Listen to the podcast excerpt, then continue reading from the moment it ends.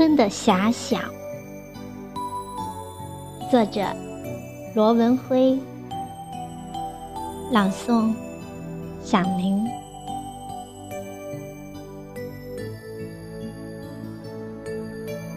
少年时，我常端坐桌前遐想，大海的那边是什么呢？于是，母亲告诉我。在大海的另一端，也许是一片美丽的景色吧。这是他的答案，使我对大海的那边充满好奇。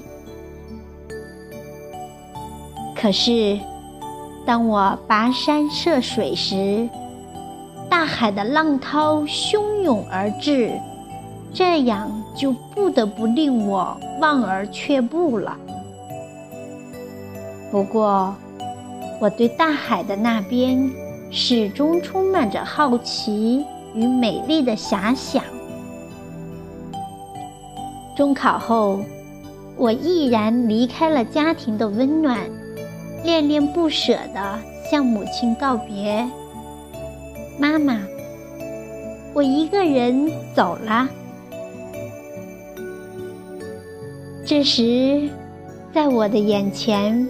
仿佛出现了一个画面，一个感人的普通画面。在大海的那边是关怀和牵挂。然而，当我不远千里来到了异地学校，心中充满了无际的好奇：这学校好不好呢？当然，在我的心中，除了好奇，也似乎有些顾虑。那么，在大海的那边是什么呢？我怀揣着心中的遐想，苦苦追寻。在历经千辛万苦之后，我好像找到了另外一种答案。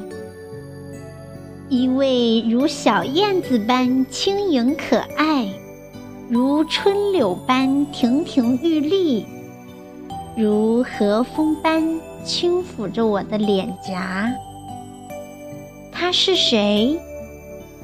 刹那间，好似从大海的那边传来了动听的声音，他似乎悄然溜进了我的耳旁。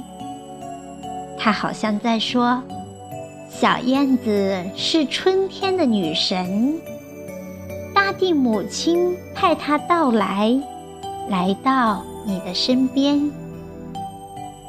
她是谁？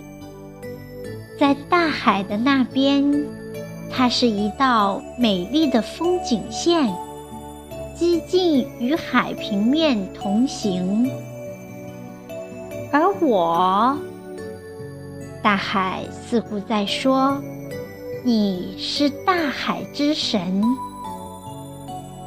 同时，大海跟我说：“它是你生命中不可或缺的另一半。”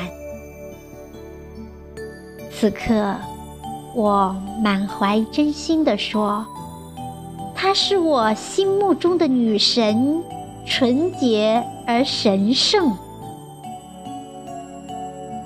现在，我终于看到了海的另一端。